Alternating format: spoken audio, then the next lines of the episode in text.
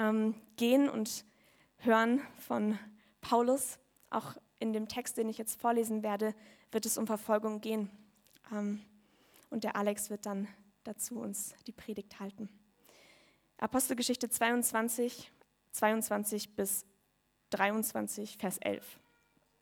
Den Text findet ihr auch hinten an der Leinwand. Sie hörten ihm aber zu bis zu diesem Wort, und dann erhoben sie ihre Stimmen und sprachen. Hinweg mit einem Seuchen von der Erde, denn es darf nicht sein, dass er am Leben bleibt.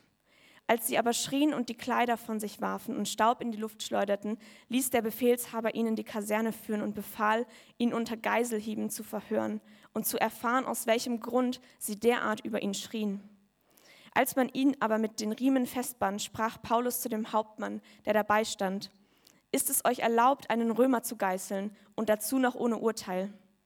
Als der Hauptmann das hörte, ging er hin und meldete es dem Befehlshaber und sprach, Habt Acht, was du tun willst, denn dieser Mensch ist ein Römer. Da kam der Befehlshaber herzu und sprach zu ihm, Sage mir, bist du ein Römer? Er antwortete ja. Und der Befehlshaber erwiderte, Ich habe dieses Bürgerrecht für eine große Summe erworben. Paulus aber sprach, Ich dagegen bin sogar darin geboren. Sogleich ließen die, welche ihn gewaltsam verhören wollten, von ihm ab. Und auch der Befehlshaber fürchtete sich, nachdem er erfahren hatte, dass er ein Römer war und weil er ihn hatte fesseln lassen. Da er aber mit Gewissheit erfahren wollte, weshalb er von den Juden angeklagt wurde, ließ er ihn am folgenden Tag die Fesseln abnehmen und befahl den obersten Priestern samt, ihren ganzen, samt ihrem ganzen Hohen Rat zu kommen. Und er führte Paulus hinab und stellte ihn vor sie. Da sah Paulus den Hohen Rat eindringlich an und sprach, Ihr Männer und Brüder, ich habe mein Leben mit allem guten Gewissen vor Gott geführt bis zu diesem Tag. Und der hohe Priester Ananias befahl den Umstehenden, ihn auf den Mund zu schlagen. Da sprach Paulus zu ihm, Gott wird dich schlagen durch du getünchte Wand. Du sitzt da, um mich zu richten nach dem Gesetz und befiehlst mich zu schlagen gegen das Gesetz. Die Umstehenden aber sprachen, schmähst du den hohen Priester Gottes? Da sprach Paulus, ich wusste nicht, ihr Brüder, dass er hoher Priester ist. Denn es steht geschrieben, über den Obersten deines Volkes sollst du nichts Böses reden. Da aber Paulus wusste, dass eine, eine, eine Teil, dass der eine Teil aus Sadduzäern, der andere aus Pharisäern bestand, rief er in die Ratsversammlung hinein. Ihr Männer und Brüder, ich bin ein Pharisäer und der Sohn eines Pharisäers. Wegen der Hoffnung auf die Auferstehung der Toten werde ich gerichtet. Als er aber dies sagte, entstand ein Streit zwischen den Sadduzäern und den Pharisäern und die Versammlung spaltete sich. Die Sadduzäer sagen nämlich, es gäbe keine Auferstehung, auch weder Engel noch Geist. Die Pharisäer aber bekennen sich zu beidem. Es entstand aber ein großes Geschrei und die Schriftgelehrten von der Partei der Pharisäer standen auf, stritten heftig und sprachen, wir finden nichts Böses an diesem Menschen. Wenn aber ein Geist zu ihm geredet hat oder ein Engel, so wollen wir nicht gegen Gott kämpfen. Da aber eine große Aufruhr entstand, befürchtete der Befehlshaber, Paulus könnte von ihnen zerrissen werden. Und er befahl der Truppe, herabzukommen und ihn rasch aus ihrer Mitte herauszuführen und in die Kaserne zu bringen. Aber in der folgenden Nacht trat der Herr zu ihm und sprach, sei getrost, Paulus, denn wie du in Jerusalem von mir Zeugnis abgelegt hast, so sollst du auch in Rom Zeugnis ablegen. Das sind die lebendigen Worte unseres Herrn.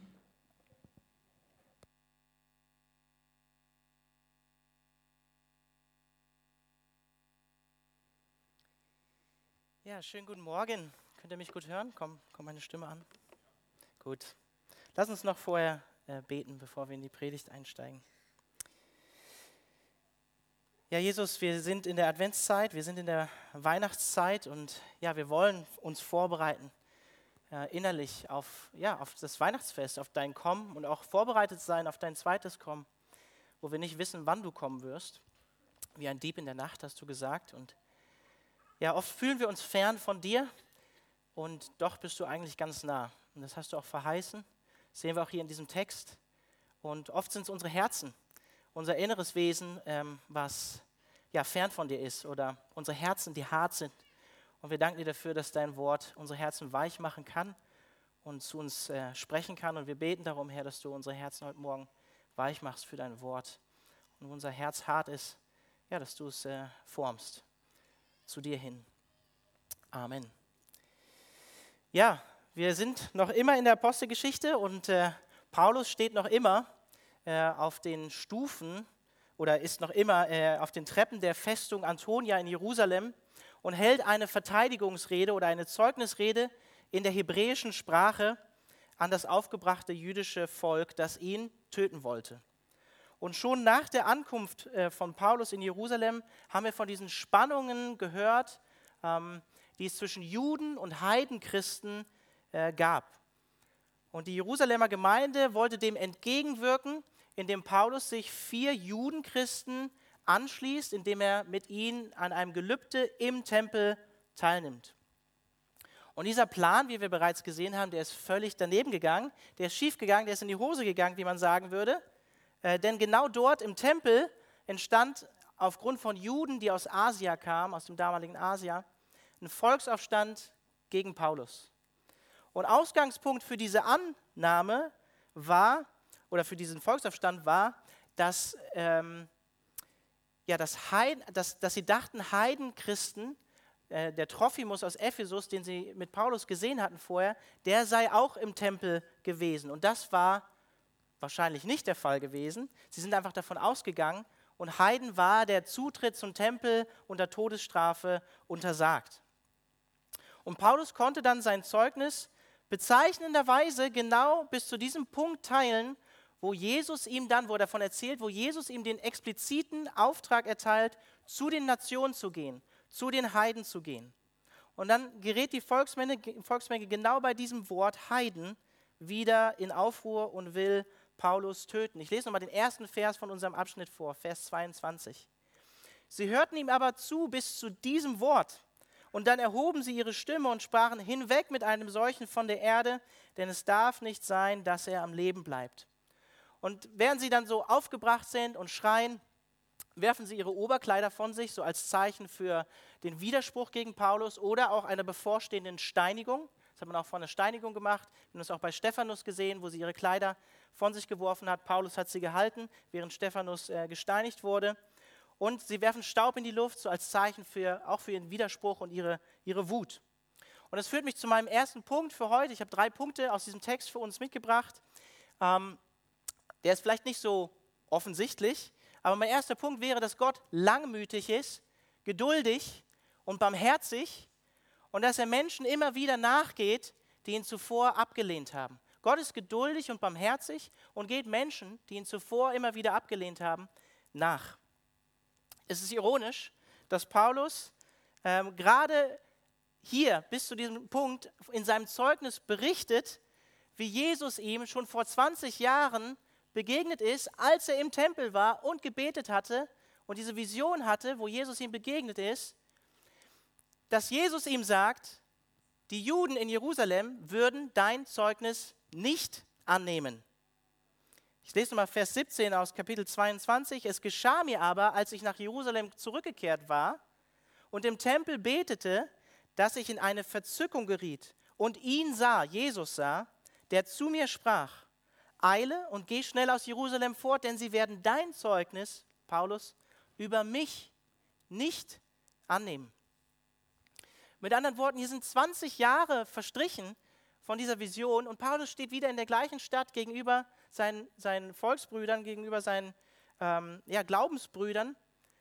Und es geschieht genau das Gleiche, was Jesus ihm schon damals gesagt hat. Und wir haben das auch schon vorher gesehen. Jesus wurde von, als Messias von seinem eigenen Volk verworfen, abgelehnt zum größten Teil. Und dennoch sendet Gott Paulus erneut zu seinen Volksbrüdern, um Zeugnis für seinen Namen vor ihnen abzulegen. Und wie wir in der Textlesung gehört haben, öffnet Gott Paulus einen Tag später sogar die Tür vor der höchsten jüdischen äh, religiösen und rechtlichen Instanz, dem Sanhedrin, dem Hoherat, dann auch noch Zeugnis abzulegen und vor ihnen zu sprechen. Und da hatte der Hohepriester ähm, die erste Rolle inne. Und es ist interessant, wenn man das so ein bisschen vergleicht miteinander, Jesu Weg, Paulus, Paulus Weg hier in Jerusalem. Auch Jesus musste sich vor dem Hoherat verantworten. Auch Jesus musste sich vor dem Hohepriester verantworten. Und wir sehen hier, wie ich finde, die Langmut, Geduld und Liebe Gottes für sein Volk. Denn Gott ist gnädig und barmherzig, langsam zum Zorn und groß an Gnade, wie es immer wieder im Alten Testament heißt, über den Charakter Gottes. Und so reicht Gott durch Paulus den Juden in Jerusalem wieder die Hand, damit sie seinen Sohn, ihren Christus, ihren Messias erkennen und umkehren können.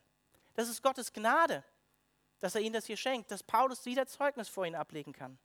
Und wenn wir jetzt äh, ja, an Weihnachten denken, an den ersten Advent, an das erste Kommen von Jesus denken, an den zweiten Advent, die ausstehende Wiederkunft von Jesus denken, dann dürfen wir uns ebenso neu daran erinnern, dass Gott langmütig und geduldig mit uns als Menschen ist. In Jesus Christus ist Gott zu uns gekommen am ersten Advent, als wir von ihm weggelaufen sind. Er ist uns nachgegangen, um uns zu sich zurückzuholen, um uns zu erlösen. Und wir erfahren auch von Petrus, dass Jesus den zweiten Advent nicht verzögert, wir warten ja schon seit über 2000 Jahren darauf, sondern er langmütig ist, weil er nicht will, dass irgendjemand verloren geht, sondern dass alle zur Umkehr gelangen, dass alle ihn erkennen, auch die Menschen auf der arabischen Halbinsel, für die wir gerade gebetet haben. Und das ist Gottes Liebe und Gottes Barmherzigkeit für die Menschen, die ihn noch nicht kennen, für die Menschen, die ohne seinen Sohn Jesus zur Zeit und für Ewigkeit verloren sind. Und vielleicht musst du, also ich musste das, vielleicht musst du an Freunde denken oder an Geschwister oder Eltern oder Verwandte in dieser Zeit, die Jesus noch nicht als Herrn und Heiland anerkannt haben, die schon oft von ihm gehört haben, durch dich vielleicht auch, aber Jesus noch nicht angenommen haben und ihn immer wieder abgelehnt haben eigentlich. Und das Weihnachtsfest ist, finde, finde ich, immer wieder eine Chance, dass Menschen neu über Jesus nachdenken, neu über ihr Leben reflektieren, neu über ja, sich selbst nachdenken und wer, wer Jesus war. Und ja, ich möchte euch einfach dazu ermutigen, auch darauf zu vertrauen, dass Gott euch gebrauchen kann in dieser Zeit, um Menschen nachzugehen, die vielleicht in der Vergangenheit keine Offenheit für ihn gezeigt haben, wo die Türen verschlossen waren, aber wo die Türen vielleicht jetzt in dieser Weihnachtszeit auch wieder weiter aufgehen. Vielleicht habt ihr Menschen auch schon innerlich aufgegeben teilweise. Ähm, ich weiß, wie das ist. Ähm, ich, ich ringe auch mit, mit bestimmten Personen in meinem Leben, wo ich mir wünsche, dass sie Jesus kennenlernen und sie haben ihn immer noch nicht kennengelernt, noch immer nicht aufgenommen, ins Herz geschlossen, ihm die Tür aufgemacht. Ähm, ja, aber ich, ich möchte uns einfach daran erinnern, Gott ist geduldig, langmütig, barmherzig und geht Menschen nach. Und dann sollten auch wir diese gleiche gleiche Einstellung wie Gott an den Tag legen und Menschen nicht aufgeben. So wie hier die Juden in Jerusalem auch nicht aufgegeben werden, auch wenn sie nicht unbedingt positiv reagieren. Vielleicht bist du auch heute hier in den Gottesdienst gekommen und Jesus ist dir in der Vergangenheit immer wieder nachgegangen und du bist heute vielleicht nach langer Zeit mal wieder hier in dem Gottesdienst und ähm, vielleicht ist heute für dich der Tag, wo Jesus sich neu äh, dir offenbaren will, wo du dich Jesus neu zuwenden sollst, wo er dich erneut zu ihm ruft. Vielleicht ist heute für dich der Tag, dich Jesus zuzuwenden. Leider sehen wir in, bei den Juden in Jerusalem, dass, es, dass sie das nicht tun, dass sie Jesus als Messias ablehnten und damit dann sich auch Gottes Gericht äh, an ihnen vollzog. Schon Jesus hatte äh, von seiner, ja, vor seiner endgültigen Ablehnung in Jerusalem, seiner Kreuzigung, seiner Hinrichtung, äh, Folgendes über Jerusalem ausgerufen. Und ich finde, hier scheint die die Liebe und die Barmherzigkeit Gottes in den Worten von Jesus so stark durch. In Matthäus 23, Vers 37 bis 39, wo Jesus sagt, Jerusalem, Jerusalem, die du die Propheten tötest und steinigst, die zu dir gesandt sind. Wie oft habe ich deine Kinder sammeln wollen, wie eine Henne ihre Küken unter ihre Flügel sammelt. Aber ihr habt nicht gewollt. Siehe, euer Haus wird euch verwüstet gelassen werden. Denn ich sage euch, ihr werdet mich von jetzt an nicht mehr sehen, bis ihr sprechen werdet, gepriesen sei der, welcher kommt im Namen des Herrn, der zweite Advent, die Wiederkunft von Jesus. Etwa 13 Jahre nach den Ereignissen, von denen wir hier in der Apostelgeschichte hören, von denen wir gerade gehört haben in der Textlesung, Apostelgeschichte 21 bis 23, 70 nach Christus, wurde der Tempel zerstört Jerusalem größtenteils verwüstet durch die Römer. Und Jesus hatte das vorausgesagt. Und mit der Zerstörung von dem Tempel fand auch das Priestertum, das Priesteramt, auch der Hohepriester, ein Ende. Bis heute.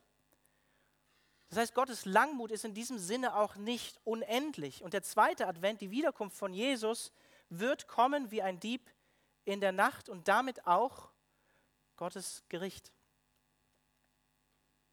Zweitens, Nachfolger Jesu dürfen von ihren Rechten Gebrauch machen, prophetisch Missstände ansprechen, wenn die Botschaft des Evangeliums oder ihre persönliche Integrität in Frage gestellt werden. Wie wir in Apostelgeschichte 21 und 22 gesehen haben, wollte die jüdische Volksmenge Paulus erst totschlagen und während seinem Zeugnis steinigen, woraus er beide Male durch das Eingreifen eigentlich der römischen Staatsmacht äh, bewahrt wurde. Und dann kommt Paulus eigentlich fast so vom Regen in die Traufe, wie man sagen würde. Denn der römische Hauptmann hat die geniale Idee, dass er Paulus geißeln lassen will, um die Wahrheit darüber zu erfahren, warum diese Volksmenge so aufgebracht war. Wir erinnern uns auch, er hat in Hebräisch gesprochen. Mit hoher Wahrscheinlichkeit konnten ihn die Römer nicht verstehen, was er gesagt hat, als er da Zeugnis gegeben hat. Und gemeint ist hier tatsächlich, uh, nicht so schlimm, kann man aufwischen. Ja, wenn du neu bist, für dich gibt es ein Getränk weniger, vielleicht heute zwei sind noch da. Wir haben dich trotzdem lieb. Ja, gemeint ist hier tatsächlich wahrscheinlich das, äh, die römische Flagellum, also tatsächlich die römische Geißel. Äh, schlimmes Folterinstrument, Lederriemen, woran Knochenstücke oder Metallstücke vorne gebunden waren. Wir lesen auch davon, Paulus wurde wurde an Lederriemen gebunden, damit die Haut gespannt ist. Und wenn man dann draufschlägt, natürlich, dann hat das richtig, zieht das richtig krasse Wunden in der Haut hinten. Übrigens äh, wahrscheinlich der Grund, warum Jesus sein Kreuz nicht mehr tragen konnte. Weil er so geschunden war am Körper. Es war nicht mehr möglich, das Kreuz für Jesus zu tragen. Ähm, also schlimmes Folterinstrument, wonach Leute teilweise danach verkrüppelt waren ähm, nicht mehr fähig waren zu leben oder auch teilweise sogar daran verblutet und gestorben sind. Und ja, auch hier sehen wir wieder, wie Paulus so in den Fußstapfen eigentlich von Jesus nachfolgt, ohne dass das jetzt ihm geschieht, wie wir aus dem Text erfahren. Aber wir sehen hier so, Paulus ist auf den in den Fußstapfen von Jesus unterwegs. So wie Jesus das auch gesagt hat, wenn wir ihm nachfolgen, wundert euch nicht, wenn euch Gleiches geschieht wie eurem Herrn und Meister. Und Paulus wird hier schon mit den Liederriemen festgebunden für die Geißlung und er spielt eigentlich so mehr oder weniger, er, sagt, er, spielt nicht, er pocht nicht direkt auf seine Rechte, er spielt auf seine römische Staatsbürgerschaft an. Und römische Bürger, das muss man hier wissen, waren von entwürdigenden Strafen ausgenommen. Dürften auch nicht einfach ihrer Freiheit beraubt werden, auch wenn es keine Menschenrechte in diesem Sinne äh, gab zur damaligen Zeit, wie es sie heute gibt oder sie verkündet wurden. Ob sie dann gelebt werden in manchen Ländern, ist die andere Frage. Ähm, ohne gültiges Urteil äh, dürfte ein römischer Bürger in keiner Form in, äh, so bestraft werden. Und Paulus war noch nicht, wie er auch sagt, für schuldig befunden worden. Und Paulus, das möchte ich hier mal ganz klar erwähnen, der kannte seine Rechte. Er hatte Wissen darüber und wusste, was erlaubt ist und was nicht erlaubt ist. Und er hat von seiner römischen Staatsbürgerschaft hier indirekt eigentlich Gebrauch gemacht. Und als Claudius Lysas, dieser römische Kommandant, das erfährt, ist er nicht grundlos mit Furcht erfüllt, ähm, weil es ein Gesetz gab, das besagte, dass jeder haftet, der in Ausübung des Imperiums, des römischen, oder, oder Amtes einen römischen Bürger entgegen seinem Recht auf Berufung tötet oder auspeitscht oder eine der oben genannten Handlungen anordnet oder ein Joch auf seinen Nacken legt, damit er gefoltert werden kann. Das heißt, für den Lysias auch, dass ihm die gleiche Strafe gedroht hätte, die er, jemand, die er einem römischen Bürger ohne Urteil äh, auferlegt hätte. Deswegen ist er hier nicht grundlos, hat er Respekt vor dem, was er da vielleicht gerade gemacht hätte. Und als Christen dürfen wir, wie alle Bürger, von unseren Rechten Gebrauch machen. Und ich möchte an diesem Punkt, ich weiß, äh, dass es hier einige junge äh, Leute gibt, die Jura studieren, ich möchte das an diesem Punkt einfach mal ganz klar sagen. Wir brauchen fähige christliche Juristen, Richter, Staatsanwälte. Auch dort können wir Christus dienen. Wenn ihr an die verfolgte Kirche denkt, ich meine das ernst, ne? wenn ihr an die verfolgte Kirche den, denkt, manche Christen sitzen im Gefängnis und brauchen Rechtsbeistand, dann könnt ihr als, als Rechtsanwälte, als Juristen dienen, Jesus darin dienen, indem ihr ihnen dient. Und das wird immer wichtiger, gerade in Zeiten, in denen es nicht unbedingt einfacher wird, auch bei uns, für die Botschaft des Evangeliums einzustehen oder für christliche Werte einzustehen. Ich möchte einfach dazu ermutigen. Auch wenn wir als Christen immer wieder die Grundbereitschaft natürlich äh, mitbringen, für den Namen von Jesus Unrecht in Kauf zu nehmen und auch für den Namen von Jesus zu leiden, zu Unrecht. Und dann zweitens, Christen sprechen prophetische Missstände an. Da Lysias ja wissen wollte, was wirklich los war, hat er Paulus am folgenden Tag dann ungebunden, also mit gelösten Ketten als freier Mann vor den Hoherat gestellt, der höchsten jüdischen Instanz. Und ich lese nochmal Vers 1 bis 5 von Kapitel 23. Und da sah Paulus den Hoherat eindringlich an und sprach, also Paulus schaut sie ernsthaft und eindringlich an. Ihr Männer und Brüder, ich habe mein Leben mit allem guten Gewissen vor Gott geführt bis auf diesen Tag. Aber der Hohepriester Ananias befahl den Umstehenden, ihn auf den Mund zu schlagen. Da sprach Paulus zu ihm, Gott wird dich schlagen, du getünchte Wand. Du sitzt da, um mich zu richten nach dem Gesetz und befiehlst, mich zu schlagen gegen das Gesetz. Die Umstehenden aber sprachen, schmähst du den Hohepriester Gottes? Da sprach Paulus, ich wusste nicht, ihr Brüder, dass er der Hohepriester ist, denn es steht geschrieben, über einen Obersten deines Volkes sollst du nichts Böses reden. 2. Mose 22, Vers 27.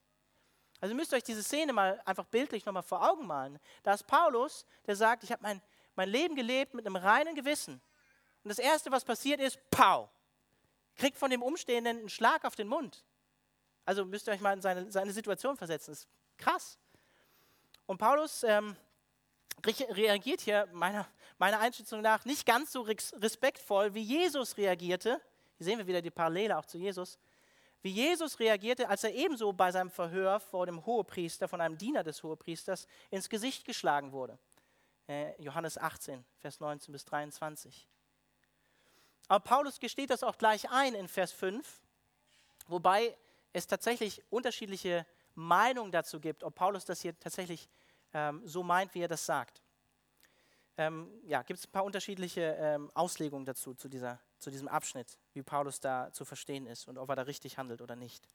Auf jeden Fall können wir sicher sagen, trifft die Beschreibung und das Verhalten vom Hohepriester Ananias ähm, durch den jüdischen Historiker Flavius Josephus zu. Und äh, Flavius Josephus hat diesen Hohepriester, ähm, jüdischer Geschichtsschreiber, ähm, folgendermaßen beschrieben als anmaßend, jähzornig, weltlich gesinnt und habgierig.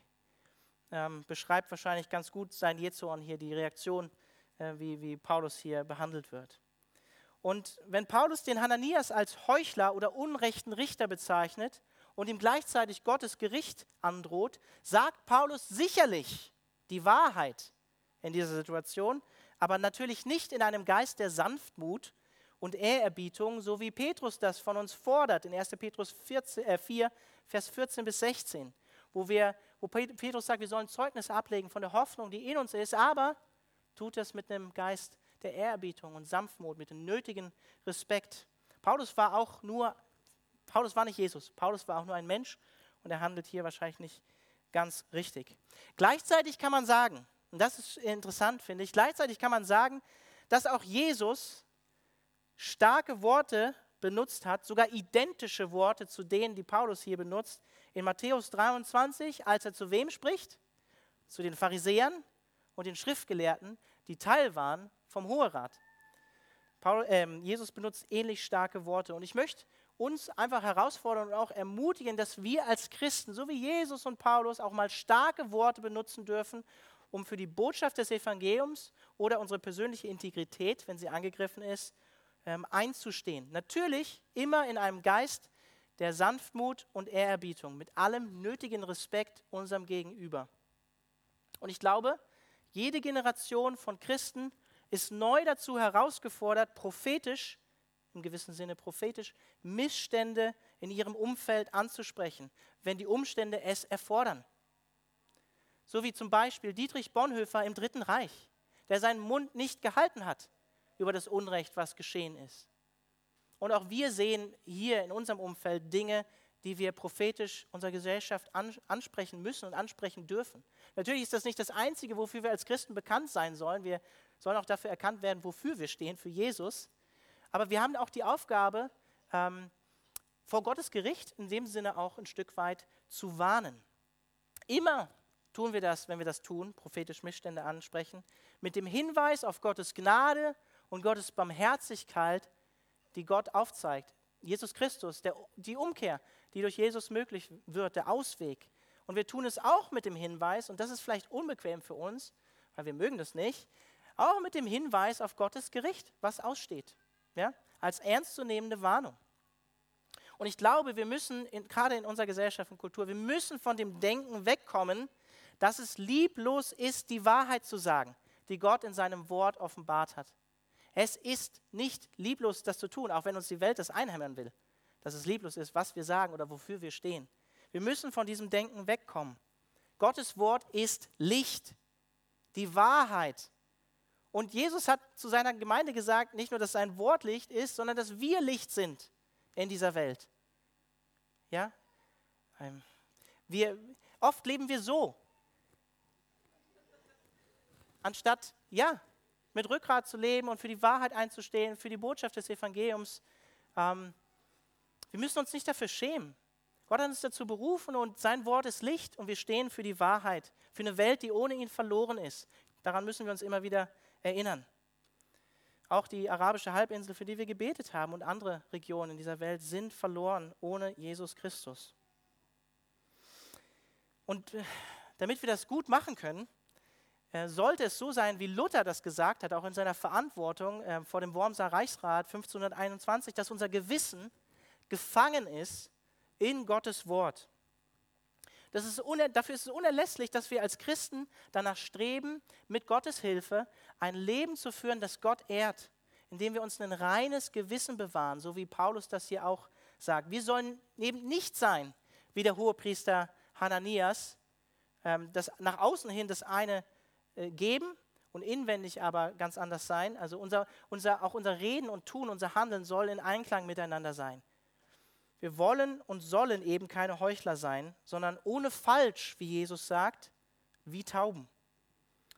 Und das heißt, dass wir unser gesamtes Leben so betrachten, jeder einzelne Christ, dass wir unser gesamtes Leben so betrachten, dass wir es, wie man das, äh, es gibt so eine schöne äh, ähm, lateinische Phrase, dass wir es coram deo leben vor dem Angesicht Gottes, dass wir uns bewusst sind, dass jede Minute unseres Lebens ein Leben ist, was wir leben vor dem Angesicht Gottes. Vor Gott, wie Paulus hier in Vers 1 sagt. Kein Bereich ist davon ausgeschlossen. Das ist die Basis dafür, dass wir auch prophetisch Missstände ansprechen. Dass wir, das ist die Basis für unsere Integrität vor der Welt.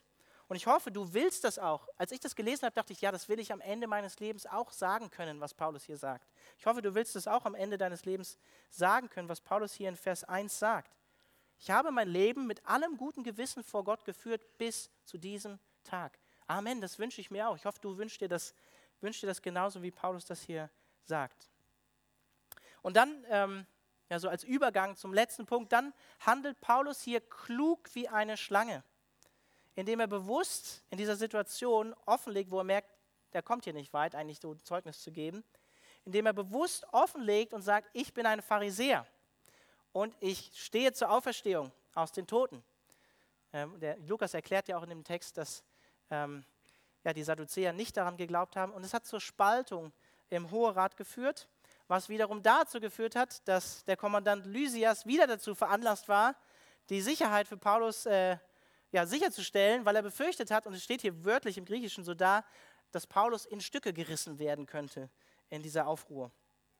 Wir müssen uns das nochmal bildlich vor Augen stellen. Es sind so mehrere Kapitel hier, wo, wo Lukas so in die Tiefe geht und alles so Detailbereich äh, berichtet, aber es sind hier zwei Tage vergangen. Zwei Tage sind vergangen und viermal, viermal in Folge muss Paulus um sein Leben fürchten. Viermal in Folge. Vor dem Tempel, als er dort war, um das Gelübde abzulegen, also während seiner Verteidigungsrede, dann soll er fast gegeißelt werden, kommt er gerade noch raus und dann jetzt hier in dieser Situation wieder. Und äh, ich glaube, es ist wichtig, an diesem Punkt auch nochmal darauf hinzuweisen und zu erwähnen, dass Paulus mental und physisch am Boden gewesen sein muss an diesem Punkt. Erinnert euch daran zurück, dass die Volksmenge, nachdem sie ihn aus dem Tempel ähm, geschliffen haben, versucht haben, Paulus totzuschlagen. Und sie waren auch gerade dabei, deswegen hat die römische Staatsmacht eingegriffen, als sie davon mitbekommen hat, von dieser Aufruhr. Paulus Körper muss schlimm ausgesehen haben. Paulus äh, hatte sicherlich Wunden. Der sah nicht mehr so aus, wie er vorher aussah, vor den zwei Tagen. Und dann dieser, dieser letzte starke Vers. Aber in der Nacht, als Paulus in die Festung gebracht wurde, aber in der folgenden Nacht trat der Herr Jesus zu ihm und sprach, sei getrost, Paulus, denn wie du in Jerusalem von mir Zeugnis abgelegt hast, so sollst du auch in Rom Zeugnis ablegen. Ist das nicht stark? Und letzter Punkt dazu, Nachfolger Jesu erfahren Jesu Beistand, seine Ermutigung und seine Zusage, besonders in schweren Zeiten, wenn sie Zeugnis für seinen Namen ablegen. Hier ist der Beistand von Jesus. Jesus ist da und steht uns bei. Ich finde das so also ermutigend und bewegend, wie Jesus hier in der dunkelsten Stunde, in einer der dunkelsten Stunden von Paulus, auch wörtlich in der Nacht, vielleicht im Traum, aber wissen wir nicht genau, Lukas sagt es nicht genau. In der dunkelsten Stunde tritt Jesus zu ihm und steht ihm bei.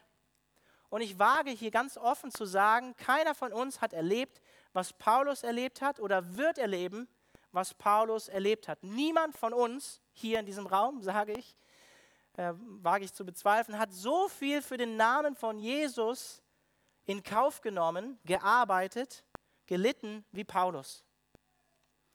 Und so begegnet Jesus Paulus hier in dieser besonders schweren Situation auf eine ganz besondere Weise. Er tritt ihm zur Seite und spricht zu ihm. Und gleichzeitig gilt natürlich auch für uns, heute, dass Jesus zu jeder Zeit unseres Lebens bei uns ist. Er hat es verheißen, ne? alle Tage bin ich bei euch, auch in deinen dunkelsten Stunden.